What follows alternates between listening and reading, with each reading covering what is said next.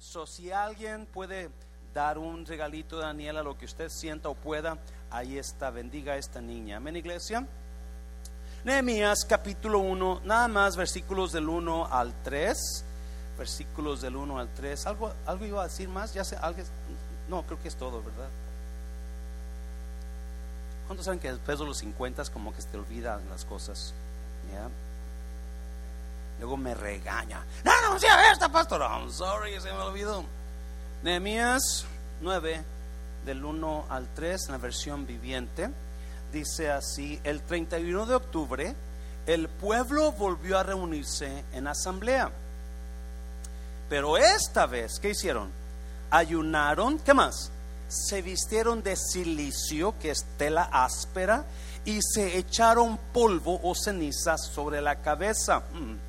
Los de ascendencia israelita se separaron de todos los extranjeros para confesar sus propios pecados y ¿qué más? Y los pecados de sus padres antepasados. Permanecieron de pie en el mismo lugar durante mm, tres horas mientras se leía se les leía en voz alta el libro de la ley del Señor su Dios. Luego, ¿qué hicieron? Confesaron, confesaron sus pecados y adoraron al Señor su Dios durante tres horas más. Pues ya, ya la hicieron hábito, ¿yes? ¿Se acuerda de la semana pasada, el miércoles? ¿Por cuánto tiempo estuvieron parados? Seis horas, de seis de la mañana a doce del día y ahora otras seis horas. Vamos a orar. Padre, bendigo tu palabra, Señor. Espíritu Santo, háblanos a cada corazón a través de tu palabra, en el nombre de Jesús. ¿Cuántos dicen amén? Tome su lugar. Capítulo 9, estamos en el libro de Nehemías sobre reconstruyendo los muros caídos y ahora aquí ya están terminados los muros. Ah, capítulo 8, algo pasó en el capítulo 8, lo miramos el miércoles, y en el capítulo 8 comenzó un mover de Dios en Jerusalén, ya se acuerda, ¿verdad? Donde todo mundo comenzó a llorar cuando escuchaban la palabra y estaban tan emocionados que nadie se movía de su lugar por seis horas escuchando la palabra, llore y llore. Y hablábamos un poquito que mucha gente nomás dura cinco minutos y se levantan y se van o está en el celular texteando o en, Facebook, you know, o texteando con sus amigos, están ahí y, y, no están poniendo atención, pero capítulo 8 dice que estaban atentos. Es más, cuando Esdras abrió el libro de la ley, ¿qué hicieron ellos? ¿Se acuerda cuando era se pasó enfrente y abrió el libro, ¿qué hicieron? Se pusieron de pie todos en reverencia a qué? ¿A Esdras? A la palabra, porque estaban querían un mover de Dios. El mover de Dios que comenzó la semana pasada, capítulo 8, ahora sigue en Jerusalén, pero esta vez es más serio.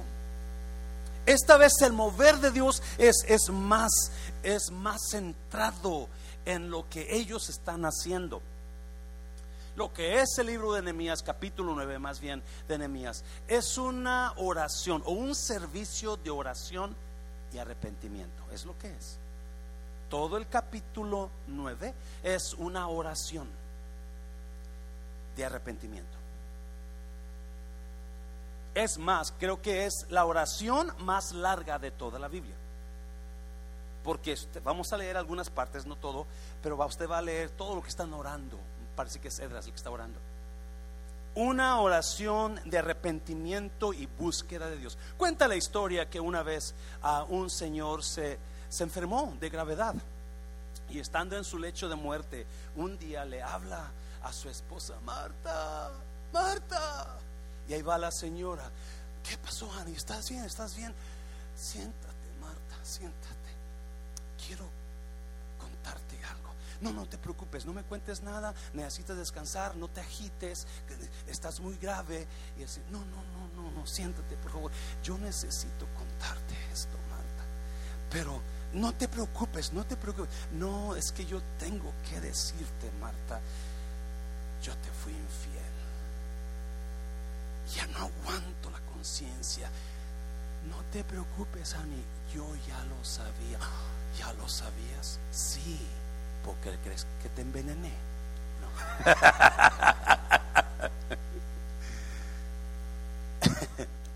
y nos estaba arrepintiendo, ya era muy tarde el arrepentimiento, y es, ya se estaba ya se estaba pedateando el pobre señor. Y, ah, esta historia es, es, muy, es muy simple, pero es, es, es muy esencial ahora. La iglesia, la iglesia de hoy, especialmente las iglesias como nosotros que creemos en la gracia de Dios, creo que a veces tomamos la gracia de Dios y abusamos de ella. ¿Yes? Se nos habla del pecado, pero decimos, Dios me perdona. Yes, Dios lo perdona. Pues vamos a mirar algunas cositas de lo que es el arrepentimiento y la gracia de Dios. Amén, iglesia. yo le he puesto a esta prédica, le he puesto valorando el pero de Dios valorando el pero de Dios. La verdad es que no valoramos el pero de Dios. Este capítulo 9 lo estaba leyendo en varias versiones y entre varias versiones me encontré una cosa. Descubrí que hay una palabra muy, muy seguida en este capítulo. Y, y esa palabra es pero Dios. O pero el amor de Dios So, la palabra pero está conectada a Dios en el capítulo 9. Solo he puesto valorando el pero de Dios. ¿Sabía que el pero de Dios es lo que es lo que determina su futuro en Dios? El pero de Dios es lo que termina el ataque del diablo y comienza Dios algo nuevo. Ese es el pero de Dios. ¿Cómo valoramos el pero de Dios? a través de arrepentimiento. A través de arrepentimiento, a ver si me entiende, vamos a dar tres cositas. Número uno, número uno, es por el pero de Dios que mi fracaso no determina mi final. Es por el pero de Dios que mi fracaso no determina mi final. Hay personas que quizás han fracasado tanto en su vida que piensan que ya no tienen futuro. Pero déjeme decirle, muchas de esas personas no se dan cuenta que el fracaso que están viviendo es lo que Dios va a usar para poder determinar un futuro mejor para usted. He contado que yo un tiempo, yo me apunté, me, habló un, reclutor de soldados en el, en el, en el tiempo de la, tormenta del desierto y yo estaba en ese tiempo muy en mi vida espiritual y, emocional, muy, muy tirado, muy, completamente destruido y dije, me voy a ir, me voy a enlistar y voy a irme a Irak para que me maten. no hay nada más para mí en la vida. Ese era mi pensamiento. Y le hablé, con el reclutor de soldados y le dije a ti, ahí te veo el sábado a las 2 de la tarde. Nunca se me olvida. El sábado me voy a Grand Prairie donde estaba el reclutor. Llegué dos minutos tarde a su oficina, se acababa de ir. Mi pensamiento era enlistarme con los soldados e irme para que me mataran. Porque yo decía, no hay futuro para mí. Mi fracaso es por el pero de Dios que mi fracaso nunca va a determinar mi futuro. El pero de Dios se asegura que mi futuro es mejor que mi fracaso. Mira, capítulo, mira, vamos a ver el, proverbio primero para que lo entiendas y vamos a ver los versículos.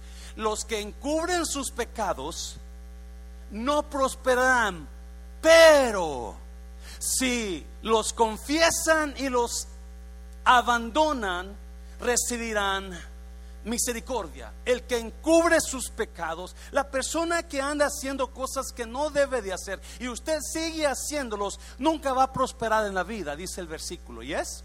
Nunca le va a ir como Dios quiere que le vaya. Usted va a detener bendiciones sobre su vida. Usted va a traer dolores dolores que no tenía que traer a su vida por andar haciendo esas cosas. ¿Alguien me está oyendo? ¿Alguien que ha pasado por esos fracasos?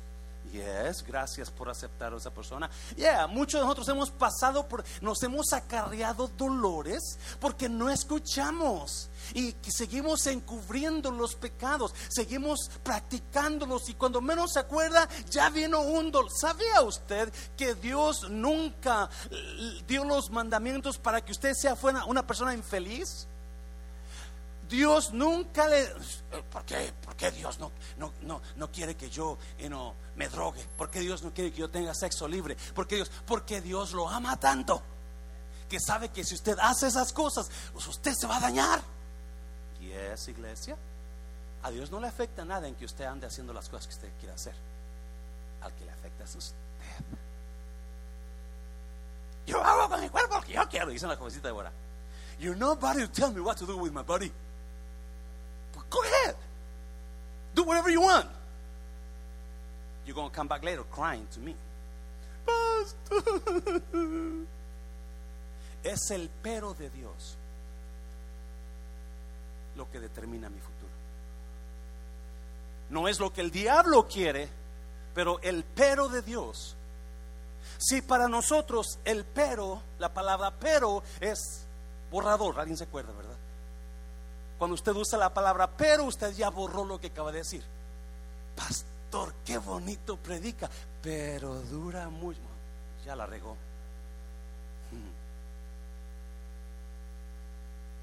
Bueno, Juan Carlos, qué bonito canta, pero me está forzando a que levante las manos. Porque la palabra pero borra lo que usted y yo decimos. La palabra pero, el pero de Dios borra las artimañas del enemigo contra usted. Se lo voy a repetir. La, la palabra pero, el pero de Dios borra lo que el enemigo tenía planeado para usted. So, el versículo dice, los que encubren sus pecados, los que no los dicen y se mantienen haciéndolos, nunca van a prosperar. Pero si los confiesan y los abandonan, recibirán misericordia. Ahorita vamos a hablar lo que es misericordia. Pero mire, vamos a capítulo 9, versículo 1 y 2, para que mire lo que, lo que hicieron el pueblo, lo que hizo el pueblo. Ellos sabían, ellos sabían que la situación donde ellos estaban no era buena si usted se acuerda, los, los israelitas eran, eran siervos del reino de Persia. El reino de Persia gobernaba sobre ellos en ese tiempo. Y si usted ha leído Daniel, ¿quién gobernaba sobre el reino de Persia? ¿Alguien se acuerda? Satanás. Capítulo 9 de Daniel, cuando Daniel se pone a orar y el ángel es mandado por Dios para contestación de Daniel. ¿Quién se le opuso en los cielos? Al ángel que venía con la contestación? El diablo. El diablo es el, príncipe del reino de Persia. No quiero meterme mucho, aunque estamos en la oración, pero ah, hay demonios que están situados en diferentes lugares, casas, naciones, pueblos, áreas, territorios, donde los demonios controlan lo que está pasando. ¿Me está oyendo, iglesia? Los demonios controlan lo que está pasando. Por eso cuando el, el ángel venía dándole, trayendo la respuesta a Daniel, si usted quiere leerlo, está capítulo 9 y 10 de Daniel, donde él hace sus oraciones. Ah, y, y, cuando venía el príncipe del reino de Persia, el demonio que controlaba esa área, ese territorio, se le, le hizo la guerra a Daniel por 21 días, mientras Daniel oraba por 21 días porque el reino de Persia estaba controlando a los judíos en aquel tiempo. So, cuando ellos se dan cuenta que ellos siguen siendo esclavos del reino de Persia y se dan cuenta que la razón que siguen siendo esclavos, escuchen es por los pecados de ellos y los pecados de sus padres. So, cuando comienza el mover de Dios, cuando comienza el mover de Dios en, ah, en Jerusalén, ellos quieren oír primero la palabra de Dios y enseguida a los dos días después, creo que son días después, se juntan otra vez todo mundo, pero esta vez vinieron como ayunando. ¿Están aquí todavía? Porque quieren liberación de lo que están pasando. ¿Alguien me está oyendo? Quieren liberación de ser de seguir siendo esclavos. Quieren que Dios mueva su, están buscando el rostro de Dios. Su número uno es por el pero de Dios que mi fracaso no determina mi futuro. Si alguien ha fracasado aquí, si alguien está en ese lugar donde usted está en una situación haciendo cosas que, que le están dañando, hoy puede comenzar algo nuevo. Yes. Now, so, ¿cuáles son las señales de una persona arrepentida? ¿Cuáles son las señales de una persona que, que dice, yo no puedo seguir así, yo necesito a Dios, yo necesito mejorar mi vida? Oh, versículo 1, el 31 de octubre el pueblo volvió a reunirse en asamblea, pero esta vez, ¿qué hicieron? Ayunaron y qué más? Y se vistieron de tela áspera y se echaron polvo sobre la cabeza. ¿Qué significa eso? El ayunar y ponerte tela áspera. En la versión bailera dice ah, silicio. Tela áspera. Se quitaban la camisa, la camiseta. Yo no puedo andar sin camiseta. Si traigo camiseta, tengo que poner camiseta porque la pura camisa así me siento, ah, me siento raro. Tengo que tener camiseta siempre. Pues ellos se quitaban la camisa, la camiseta y se ponían un saco. Alguien que creció en el rancho, y usted se acuerda los sacos de maíz, de esos rasposos. ¿Ya? ¿Se acuerdan, verdad? Que estaban teñidos como parecía que tenían espinas. y así de esos, donde usted se los pone, ¡oh! Le raspa todo. Le raspa. ¿Por qué se hacían eso? ¿Por qué hacían? ¿Por qué se ponían ayunar? ¿Y por qué se ponían ropa áspera? Se vestían de ropa áspera porque le estaban diciendo a Dios, yo necesito entregarte mi comodidad para que tú escuches mi oración. Estoy tan serio que voy a ayunar, no voy a comer lo que a mí me gusta y me voy a poner ropa que me lastime, que me lastime. Te, te entrego mi comodidad, Dios, porque necesito que trabajes en mí te entrego mi comida y te entrego mi comodidad. En otras palabras, tú vas a entregarle tu comodidad a Dios para con tal de que Él comience a escuchar tu clamor. Eso es serio, estar serio con Dios, donde tú le entregas todo. ¿Alguien me está oyendo? Pastor, ¿y qué, qué quiere decir eso ahora? A ver, vamos a hablar un poquito sobre eso. Cuando yo le entrego mi comodidad a Dios, yo decido estar en su presencia aunque esté cansado. Cuando yo le entrego mi comodidad, yo me vengo a la casa de Dios aunque no tenga ganas de venir. Cuando yo le entrego mi comodidad a Dios, yo vengo a la casa de oración a orar aunque no sienta ganas porque la cama está bien calientito, bien fresca, como lo ponga. Y si me levanto ahorita, oh, es muy temprano, a las 7 de la mañana, son muy temprano. eso es darle mi comodidad a Dios. Alguien me está oyendo. Dáselo fuerte, dáselo fuerte. El problema con la iglesia es que la verdad hemos caído en este mismo error. Estamos tan cómodos que no queremos hacer completamente nada incómodo para Dios. A ver, iglesia, no me mire así, por favor. Voltea a ver al que no ha visto en, dos semanas mejor. Y no, pero eso es lo que un corazón arrepentido le entrega su comodidad a Dios para hacer, para decirle a Dios, quiero que me escuches, Dios. Necesito que me escuches.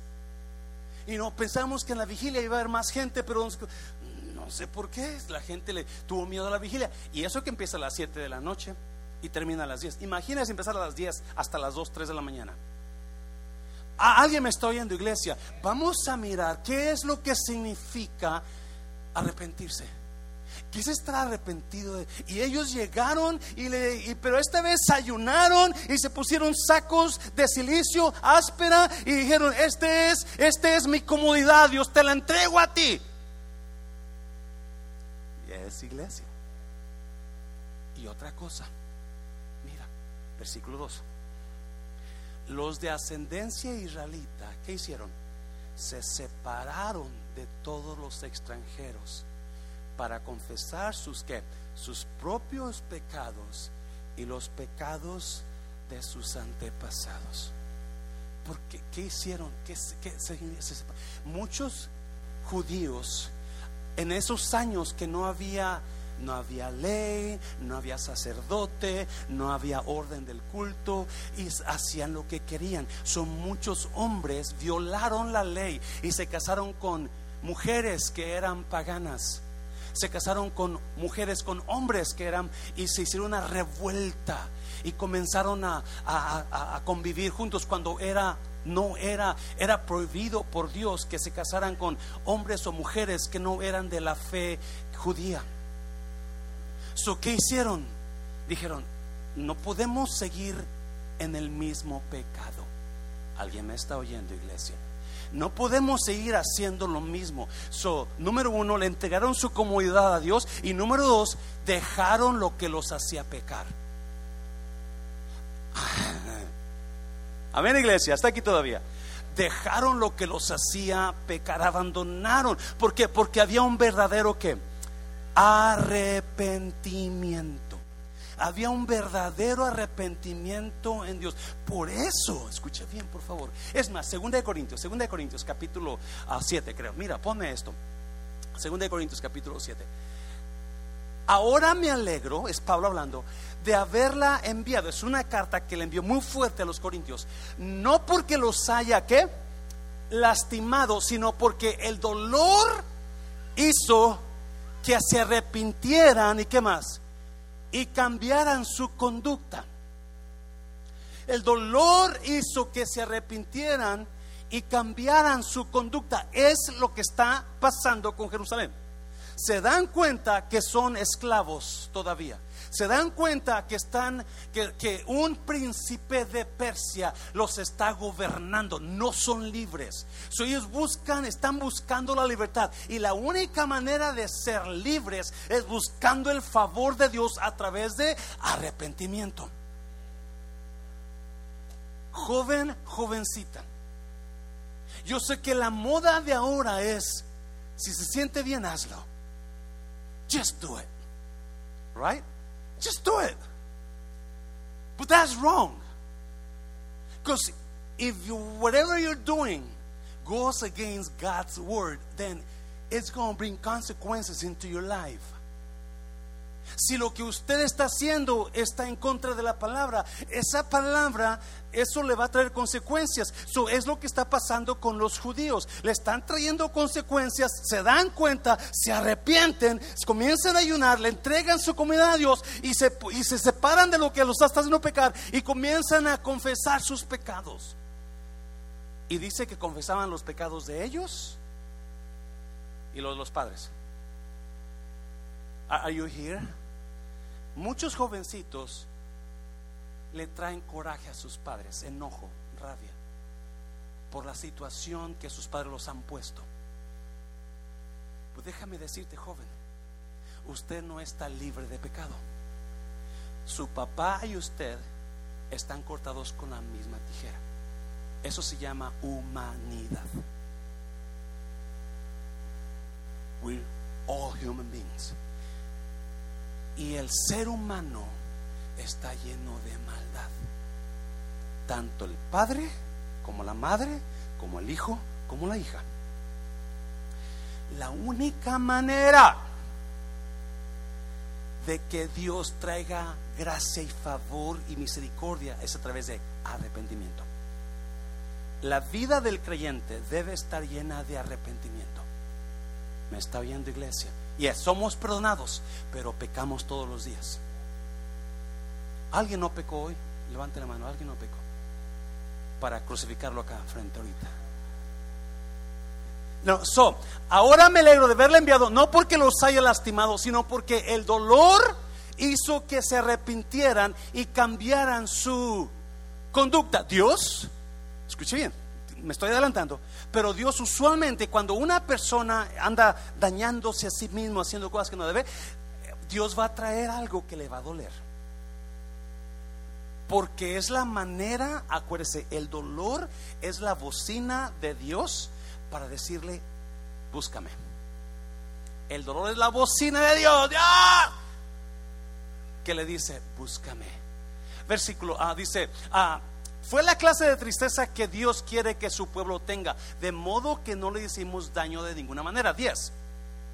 Pues la clase de tristeza que Dios desea que suframos, que nos aleja del pecado y trae como resultado, ¿qué trae? Salvación. No hay que lamentarse por esa clase de tristeza, pero la tristeza del mundo a la cual le falta que arrepentimiento resulta en muerte espiritual. Hay dos tipos de tristeza la tristeza del mundo, por ejemplo, ¿cuál tristeza del mundo? A ver, vamos a ver un ejemplo rápido, así para que entienda. a ver, a ver, un ejemplo, un ejemplo, un ejemplo. Ah, me dejó por otro más hombre que yo. Y está chille, Esa es tristeza del mundo usted está llorando por algo que no vale la pena. ¿Yes? La tristeza que el mundo trae es tristeza que no vale la pena. Mucha gente se mete a llorar porque lo dejaron o la dejaron. So Tanta gente que hay en el mundo. Yes. Y mejor que ella o mejor que él. Esa es la tristeza del mundo. Está, está triste por cualquier soncera. Pero la tristeza de Dios, la que Dios quiere, es cuando usted se da cuenta que está mal delante de Él. Y cuando usted se dice, oh my God, yo la estoy regando. Yes, iglesia. Yo la estoy regando, Dios, perdóname. El versículo 28 de Proverbios dice, el que encubre su pecado no prospera, pero el que lo confiesa y qué más, y se aparta Ponlo otra vez, mi hijo. 28, 13 de Proverbios, creo que es. Mira, mira, mira, mira, para que lo veas. Los que encubren sus pecados nunca prosperan, pero si los confiesan y qué? Y los abandonan, recibirán misericordia. Tienes que confesarlo, no a mí, no a tu pastor de jóvenes, pero a él y abandonar. Ya no más para que usted encuentre misericordia. Dáselo fuerte al Señor. Número dos, por eso los, los israelitas están, están ahí, eh, no, dolidos que están, han pecado y por eso confiesan los pecados de ellos y los pecados de sus padres. Y comienzan a hablar, hemos estado tanto tiempo en pecado, perdónanos Señor, te entregamos nuestra comodidad, te entregamos nuestro ayuno, te entregamos nuestro dolor, es tuyo porque, escuchen porque nuestros fracasos no determinan nuestro futuro en Dios, me está oyendo, es el pero de Dios que es, hace que mi fracaso pueda hacer que determine mejor futuro para mi vida. Es el pero de Dios que para el ataque del enemigo ahora y comienza a comenzar algo nuevo en mi vida. Es el pero de Dios que comienza algo nuevo espiritual para mi vida. Es el pero de Dios que comienza algo en mí a levantarse cuando estoy enamorado de Dios. Son los peros de Dios. Hoy te lo vamos a ver para que lo entienda un poquito más. Son los peros de Dios que transforman futuros. Cuando Saulo iba a matar a los cristianos, iba con un enojo, una rabia contra los creyentes, pero Jesús se le atravesó por el camino y lo paró, porque son los peros de Dios los que cambian destinos usted necesita pasar por el pero de Dios para que entienda esto. Número dos, número dos. Vamos a seguir leyendo. Es por el pero de Dios que yo no tengo que seguir siendo esclavo.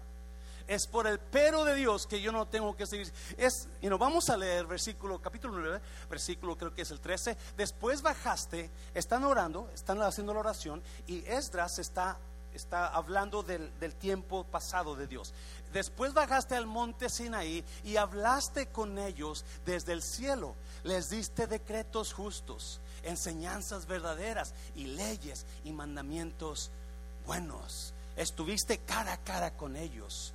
Bajaste a ver a tu pueblo y los, los instruiste. Versículo 14. les enseñaste también a consagrarte el sábado y les diste mandamientos, enseñanzas verdaderas, leyes y enseñanzas por medio de tu siervo Moisés. 15 Les diste además pan del cielo para saciar su hambre y agua de la roca para apagar su sed. Déjame, me estaciono ahí. Muchos de ustedes no se han dado cuenta que a través de sus vidas Dios ha dado pan del cielo. A través de sus vidas Dios les ha sacado agua de la peña. Otras palabras, en lo más difícil, porque la peña es dura. Y si usted va y trata de sacar agua de una peña, buena suerte le deseo, porque no va a sacarla. Pero Dios, en las situaciones más duras de su vida, trajo bendición. Es lo que está diciendo. Sacar agua de la peña es en ese tiempo tan duro, Dios estuvo ahí y lo sacó adelante. Cuando no había que comerles, bajó comida del cielo y le diste y nos dio. Dios ha proveído en tiempo que no teníamos y nos ha puesto en lugares más altos. Es lo que está diciendo. Luego les dijiste que entraran a ocupar el país que les habías prometido. 16. Pero ellos y nuestros antepasados fueron orgullosos y testarudos y no hicieron caso a tus mandamientos. 17. No quisieron obedecer ni recordar las grandes cosas que hiciste a favor suyo. No quisieron obedecer ni qué más, ni qué más, ni recordar las grandes cosas que hiciste. Esa es la historia de hoy. ¿Cuántos se dan cuenta de que a veces cuando Dios más nos da, menos le agradecemos? A veces cuando Dios más nos da, más nos alejamos de Él. Yo me quedo sorprendido. Yo me quedo sorprendido cómo gente ha recibido de Dios y de repente ya no los ves. What?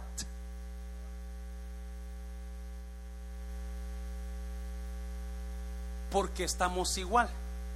No queremos recordar lo que Dios nos da. ¿Cuántos se acuerdan cuando usted estaba en su rancho sin comida y comía puro tortilla con sal? Yes. Y ahora le da uno steak y dice, ah, yo no tengo ganas de steak ahora. Yo no quiero ir a ese restaurante.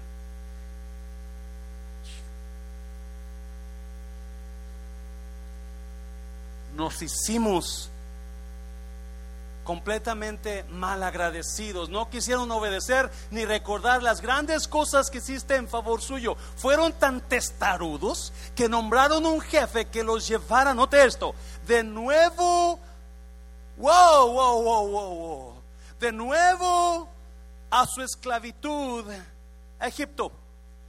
Déjame decirte, flash news, a news flash, déjame decirte, hay mucha gente creyente regresando a la esclavitud. Es más, hay mucha gente hoy esclava de su comodidad propia. Hay mucha gente esclava de su mentalidad propia están esclavos de lo que ellos creen, por eso no creen la palabra. Están esclavos de lo que ellos están disfrutando de su comodidad, por eso no quieren hacer nada para Dios, no quieren mover un dedo, no quieren hacer esto, porque no, no, están esclavos. Amén, iglesia. ¿Está fuerte esto? No, ¿verdad? ¿Está bien? Pero me impacta que dicen, fueron tan testarudos que escogieron a una persona y le dijeron, llévanos a la esclavitud otra vez. Ponte a alguien dígale, no sea tan testarudo, por favor. ¿Qué es volver a ser esclavos? ¿Qué está diciendo? ¿Se acuerdan que estaban en Egipto por 400 años?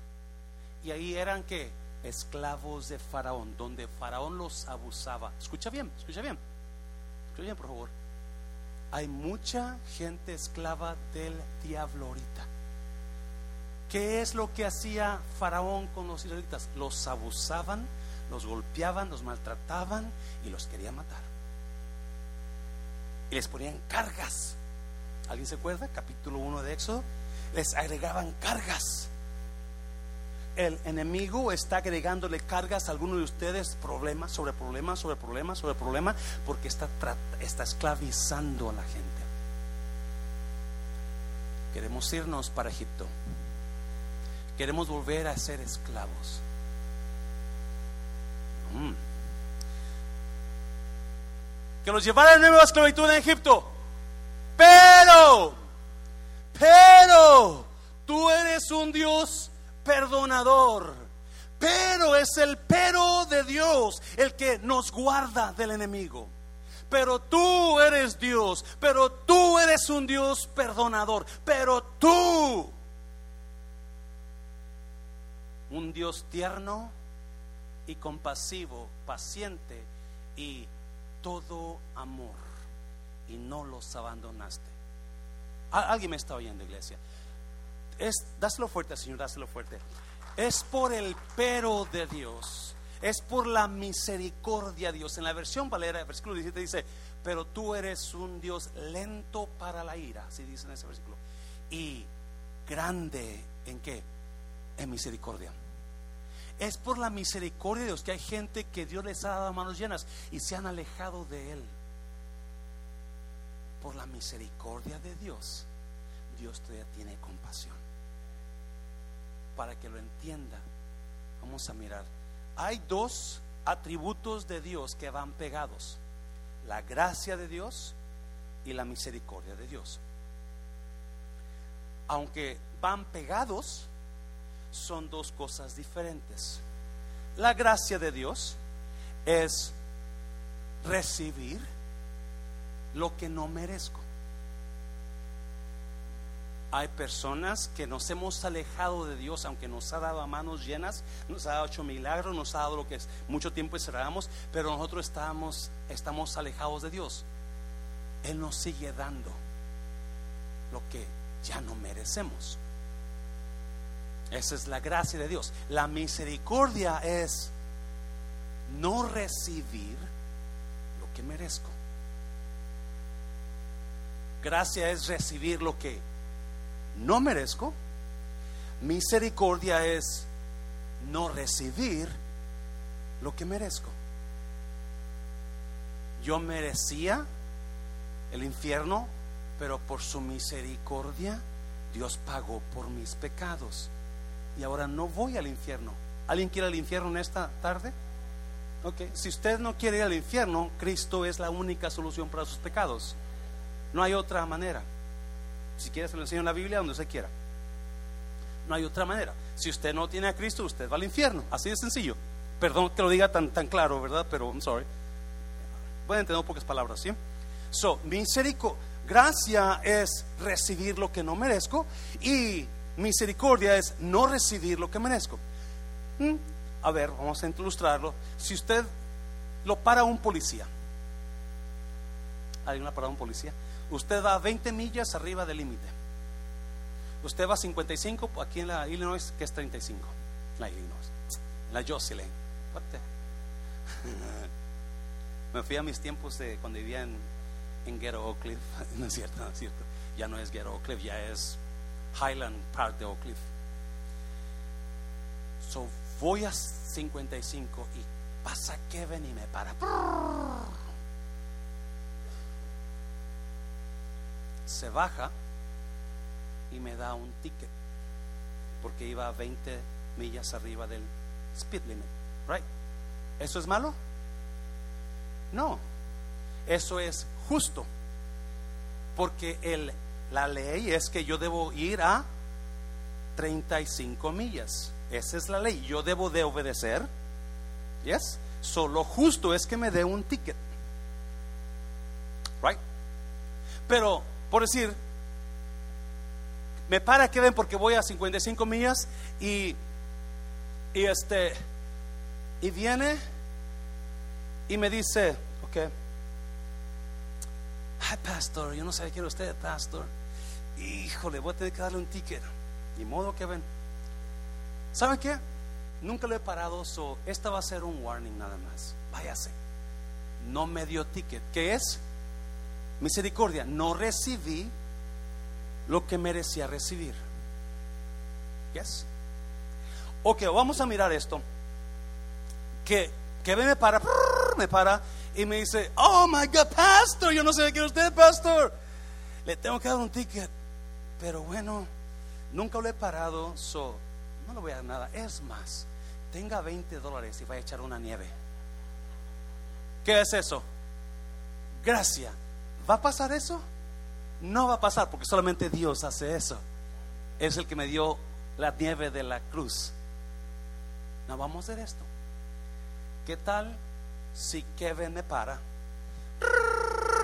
Y cuando viene y está haciendo el ticket, hace un ticket, él no sabe que soy yo, él hace el ticket y se presenta conmigo, su licencia. Oh, pastor, you pastor. My God, pastor. Venía 20 millas arriba. I'm sorry, Kevin. Tengo una prisa. Claudia va a tener un bebé ya ahorita. No sé que estaba embarazada.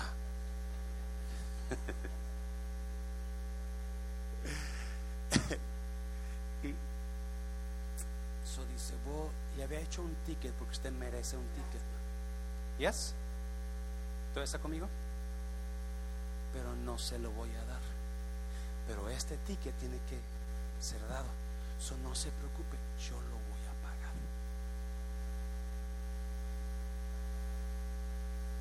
¿Quién hizo eso? Cristo, ¿verdad? Usted y yo merecíamos la muerte. Pero por eso Cristo fue a la cruz y pagó el ticket por usted. Lo que usted merecía no se lo dio, eso es gracia. Y le dio vida eterna, pero misericordia y le dio vida eterna. También lo que dio lo que no merecía. Gracia es recibir lo que no merezco, misericordia es no recibir lo que merezco. La única persona en el mundo mundial es Cristo que puede hacer eso. Ni el pastor Mancera, ni, ni, nadie. Cristo murió en la cruz por usted. Hazlo fuerte, Señor, hazlo fuerte, Señor.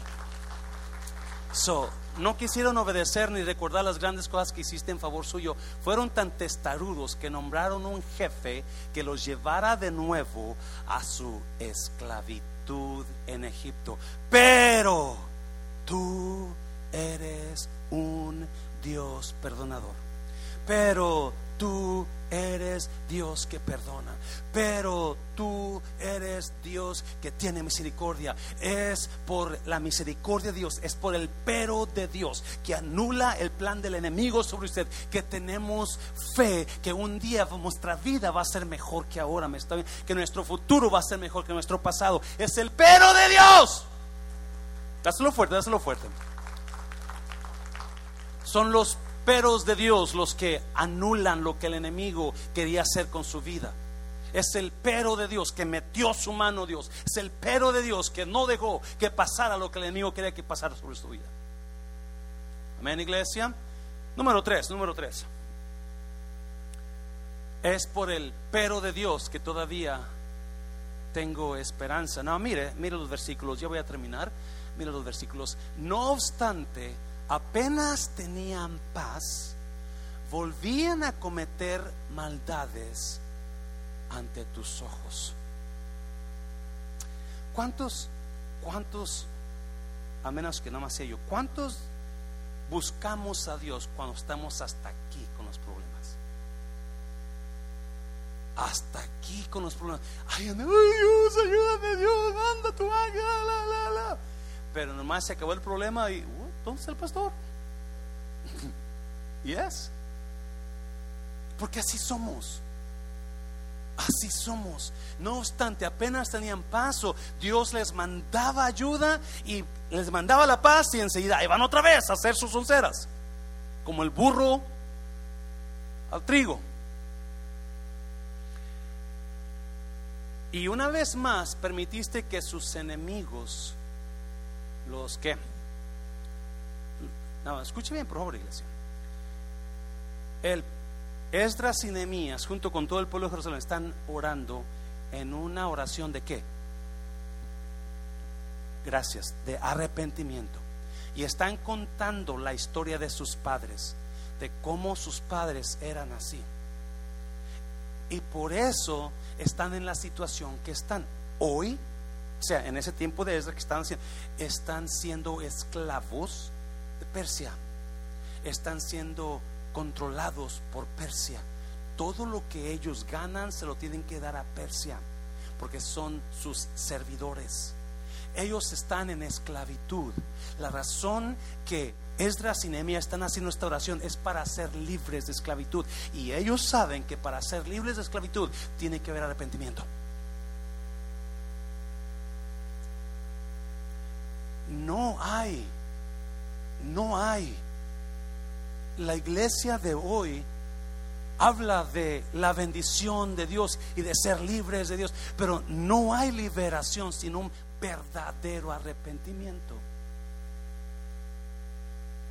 Y usted y yo ya miramos que es arrepentimiento. Ellos le entregaron su qué? Su comodidad a Dios, se vistieron de ropa rasposa y le entregaron a Dios su ayuno y se apartaron de lo que los hacía pecar. Eso es verdadero arrepentimiento. Si usted sigue haciendo lo mismo, el mismo pecado, entonces dice, y una vez más permitiste que sus enemigos, ¿qué? Los conquistaran. Usted va a seguir siendo esclavo de lo que usted está haciendo. Alguien me está oyendo. Usted, si usted no viene a Dios en una verdadera motivación de arrepentimiento y decir, Dios, ayúdame, perdóname, voy a dejar esto, entonces usted va a ser siguiendo esclavo de lo mismo que lo tiene esclavizado. Los enemigos, el problema, esto, lo otro, las deudas, la, la, la, no sé qué será. Sin embargo, cada vez que tu pueblo volvía y nuevamente clamaba a ti por ayuda, desde el cielo tú los escuchabas una vez más en tu maravillosa, otra vez qué?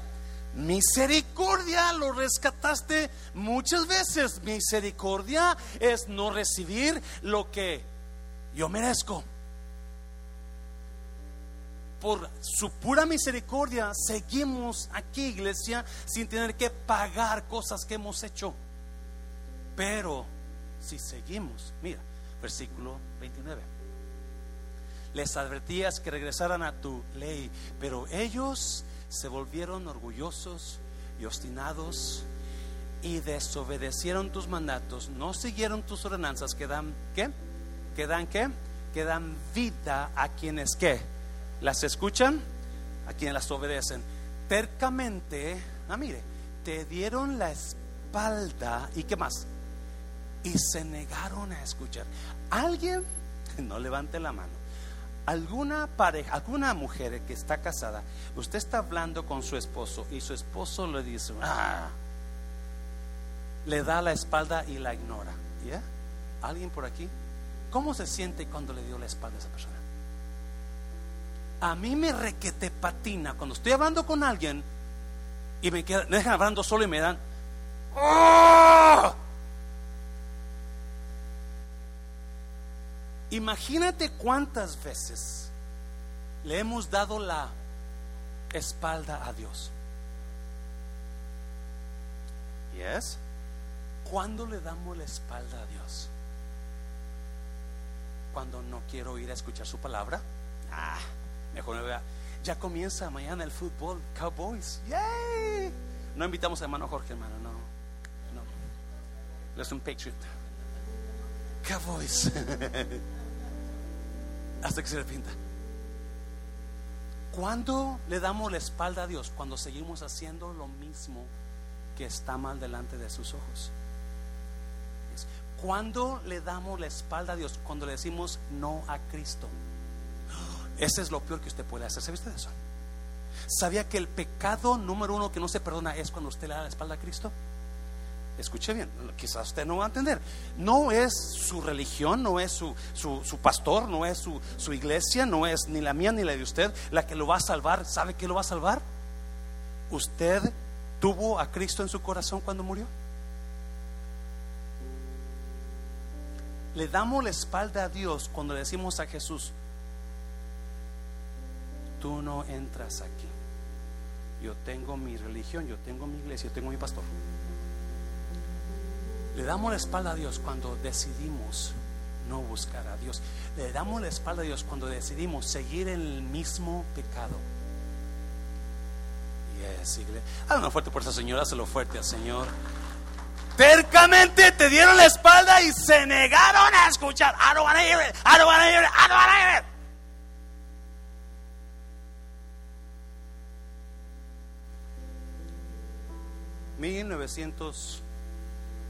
...1984... ...abril 1984...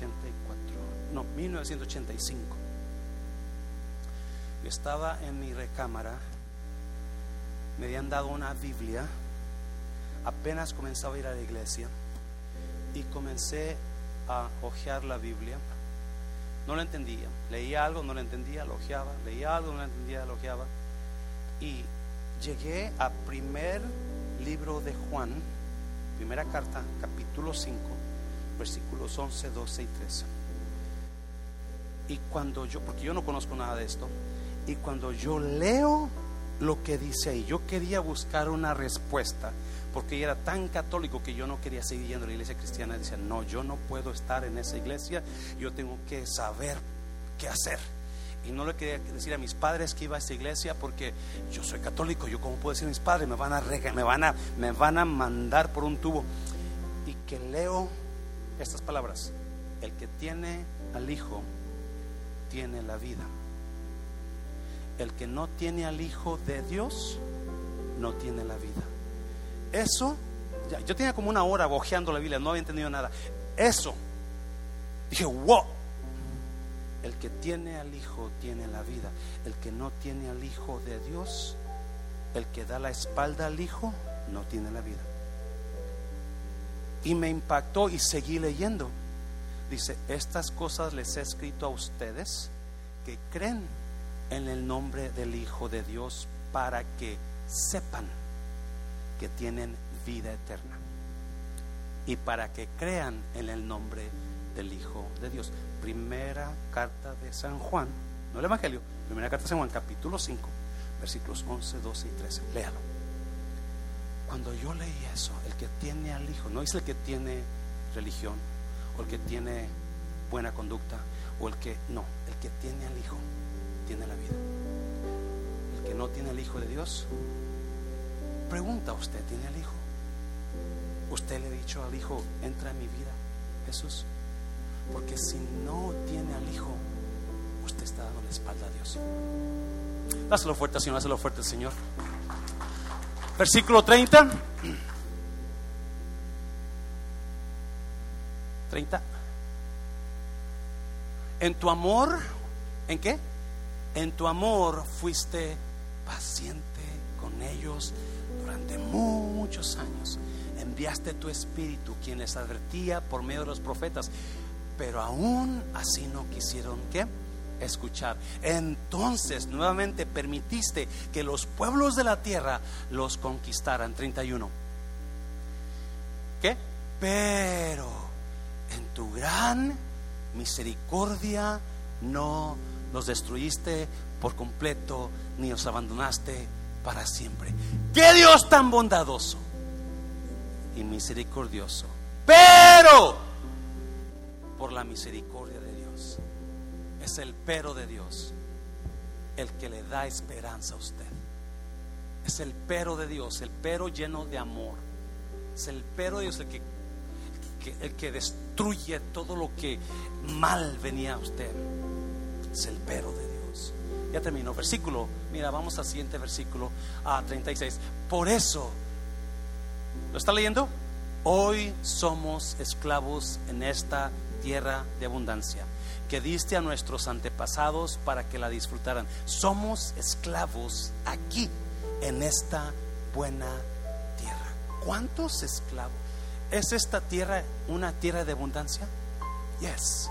Es la tierra de abundancia número uno en el mundo. Pero hay mucha gente infeliz. ¿Sabía usted eso, iglesia?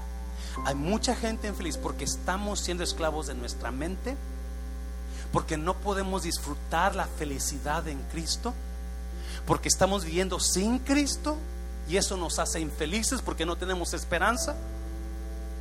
Si usted tiene a Dios, hay mucha esperanza para usted. Estamos infelices porque no estamos satisfechos con lo que tenemos, a pesar de que tenemos mil veces más que cuando usted estaba en su pueblo.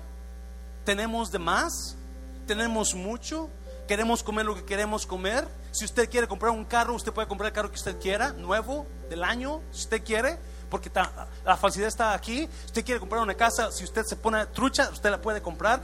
Todo está a su mano. Pero es la infelicidad lo que está llenando la mente, los corazones del cristiano. No estamos felices con nuestra vida en Cristo. Estamos satisfechos, estamos malagradecidos, no agradeciendo. Estamos haciendo cosas que no debemos hacer y estamos infelices. Y es lo que están diciendo, todavía somos esclavos. Por eso estamos aquí, Dios. Ya no queremos ser esclavos. Hay gente esclavizada. Y la esclavitud se comienza a romper cuando hay un verdadero arrepentimiento. Mira, sigue leyendo. 37.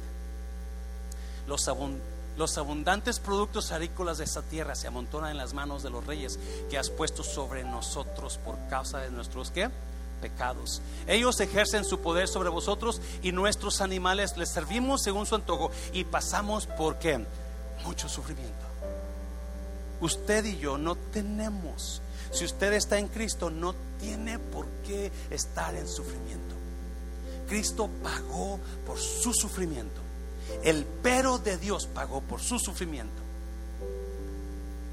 Pablo dice que Cristo mandó a su Hijo por nosotros. ¿Cómo no nos dará con Cristo cuánto? Todas las cosas.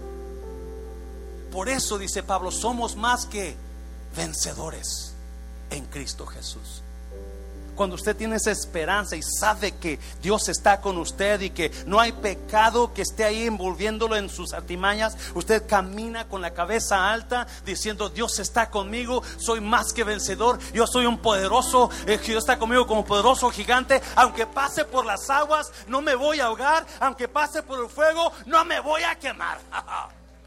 ¿Me está oyendo? Esa es la felicidad de Dios. La esperanza y la seguridad que hay un Dios que está con usted. Ellos no pueden decir eso. Somos esclavos todavía. Ahora sí, ya termino. Siguiente versículo, por favor. Entonces, no, mira, entonces el pueblo respondió, en vista de todo esto, hacemos hoy, ¿qué? Una promesa solemne y la ponemos por escrito. En este documento sellado están los nombres de nuestros líderes, levitas, y decidieron hacer un pacto, prometerle a Dios, vamos a dejar lo que estamos haciendo mal, vamos a regresarnos a ti. El documento era, capítulo 10, no vamos a ir para allá porque ya es tarde, en el capítulo 10, lo, si usted quiere leerlo después, ellos prometen buscar a Dios. Ellos prometen cuidar de la casa de Dios. Ellos prometen dar sus ofrendas a Dios. Ellos prometen cuidar de los levitas, de los sacerdotes. Ellos prometen estar libres delante de Dios. Y todos firman su nombre. Un pacto con Dios. Un pacto con Dios. ¿Alguien me está viendo? Póngase de pie.